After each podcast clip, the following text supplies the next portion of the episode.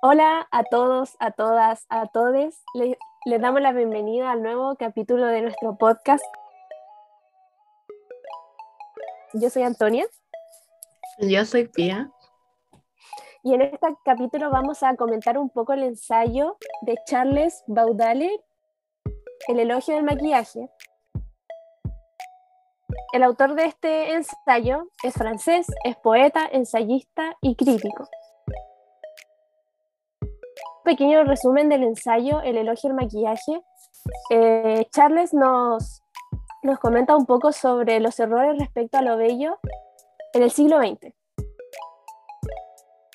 Él nos comenta que, que estas percepciones nacen desde una falsa concepción, ya que eh, tenemos la conciencia de que la belleza es creada y se ha creado una serie de herramientas para poder alcanzarla, como lo es el maquillaje, y ahonda un poco en cómo las mujeres eh, se han visto casi obligadas a alcanzar esta, este ideal. Entonces vamos a comentar un poco sobre ello, vamos a citar, vamos a, a comentar. Tía.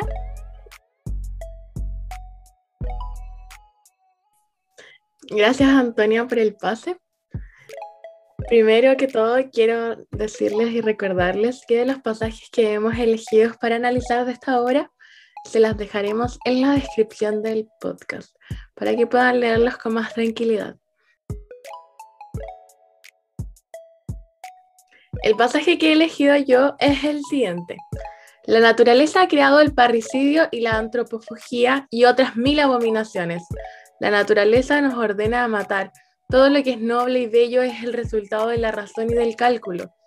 La virtud, por el contrario, es artificial, sobrenatural, puesto que en todos los tiempos y en todas las naciones han sido necesarios dioses y profetas para enseñarle a la humanidad animalizada, y el hombre solo habría sido incapaz de descubrirla. El mal se hace sin esfuerzo, naturalmente por fatalidad. El bien es siempre producto del arte. Así me veo llevado a considerar el ornato como uno de los signos de la nobleza primitiva del alma, yéndose por lo brillante hacia los plumajes garrados, hacia las telas tornasoladas y hacia la majestad superlativa de formas artificiales, su disgusto por lo real y demuestran así, sin saberlo, la inmaterialidad de su alma. En este pasaje, Charles nos habla sobre como todo lo bueno, todo lo que puede ser como relacionado con el bien, nace desde un pensamiento, desde algo artificial, desde un Dios, desde algo que sea externo a nosotros y cómo la naturaleza solo nos lleva a cosas malas, a cosas muy, muy, muy dañinas para la sociedad y dañinas entre nosotros, como las muertes.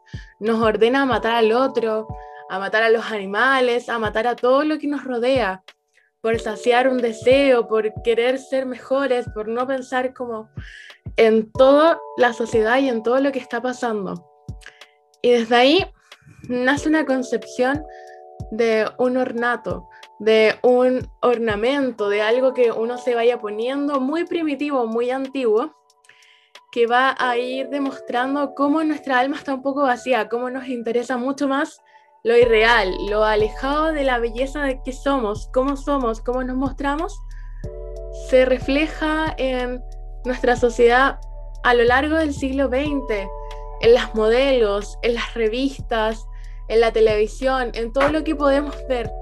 El mayor enfoque que se tiene es a la belleza falsa, al exceso de maquillaje, al cambio de ropa, a que las mujeres tienen que estar delgadísimas, a las supermodelos que se alejan de lo natural, que se alejan de cómo deberían ser normalmente, que dejan de comer, que pagan maquillistas, van a la peluquería por horas, que buscan alejarse de todo lo que eran en un inicio para complacer algo tan, algo tan falso, tan, tan irreal como es el ornato del maquillaje, porque el maquillaje se puede utilizar, se puede utilizar resaltando tus detalles bellos, pero cuando lleva en exceso demuestra, como dice ahí mismo el párrafo, la inmaterialidad de nuestra alma, el gusto por ser algo que no somos realmente.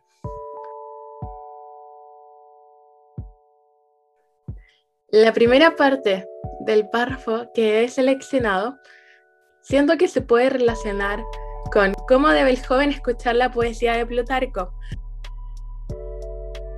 Pues la naturaleza puede ser relacionada con la poesía.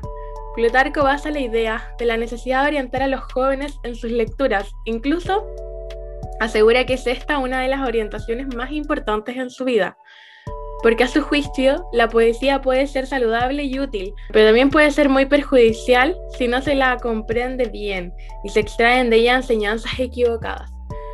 Por lo que, desde mi punto de vista, se puede comparar la naturaleza como la poesía, como algo que puede tener un bien, con algo que puede sacársele provecho, pero se necesita una orientación, se necesita un foco.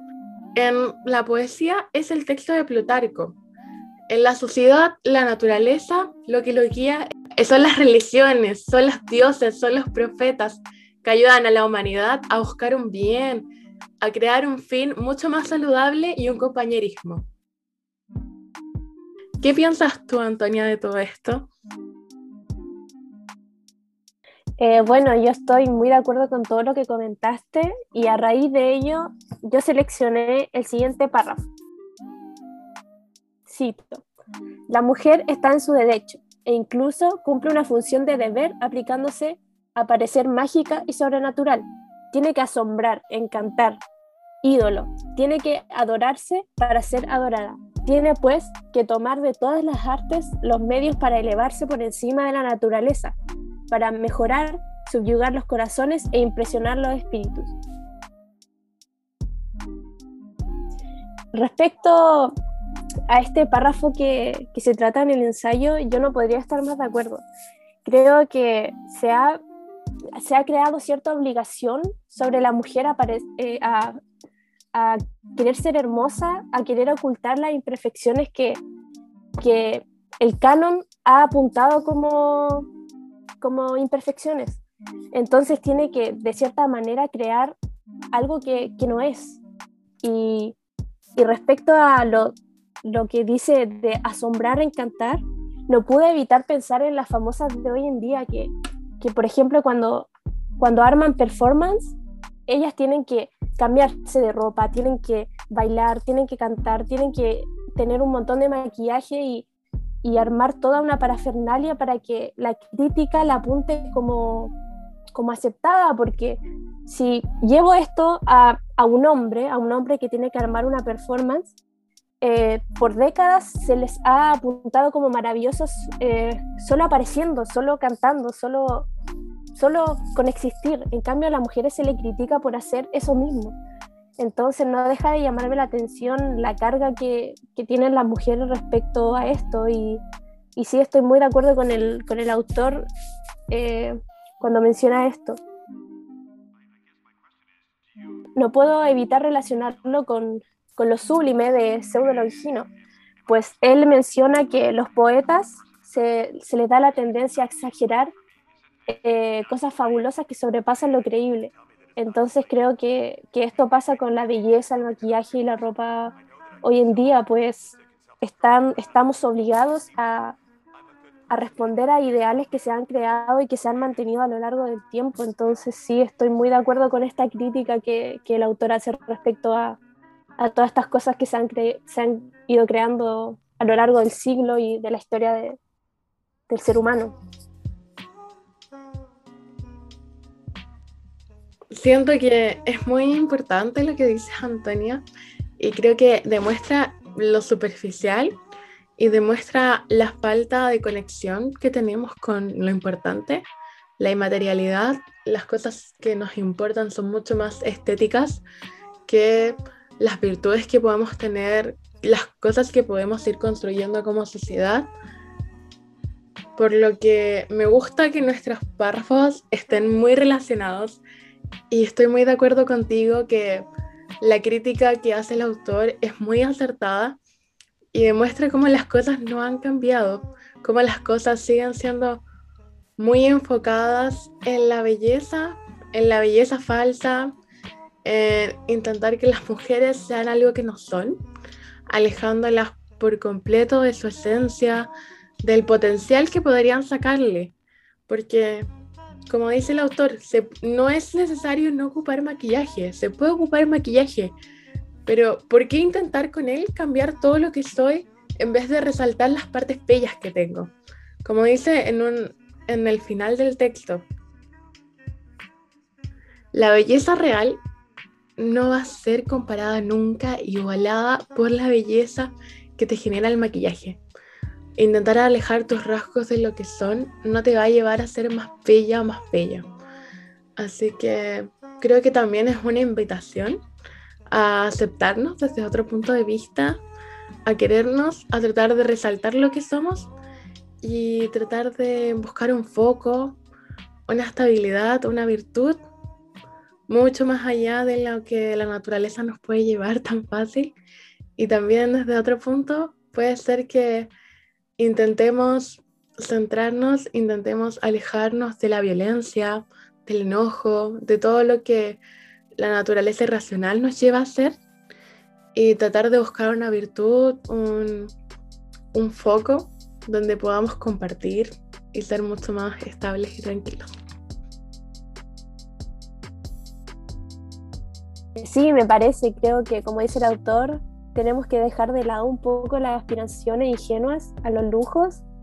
Eh, nuestro legado va a ser siempre lo que somos, lo que hacemos y, y las personas que queremos, porque la fachada termina acabándose y lo que queda es lo que sentimos.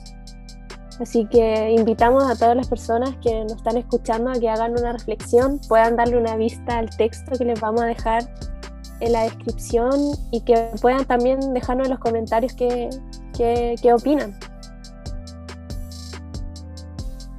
Sí, creo que es una reflexión muy interesante, así que esperamos que nos puedan responder esto. Y desde aquí, con Antonia nos despedimos. Hasta la próxima. Espero que lo hayan disfrutado y que hayan podido hacer esas relaciones que nosotras encontramos y que a lo mejor hayan podido hacer otras. Nos vemos. Muchas gracias, nos vemos.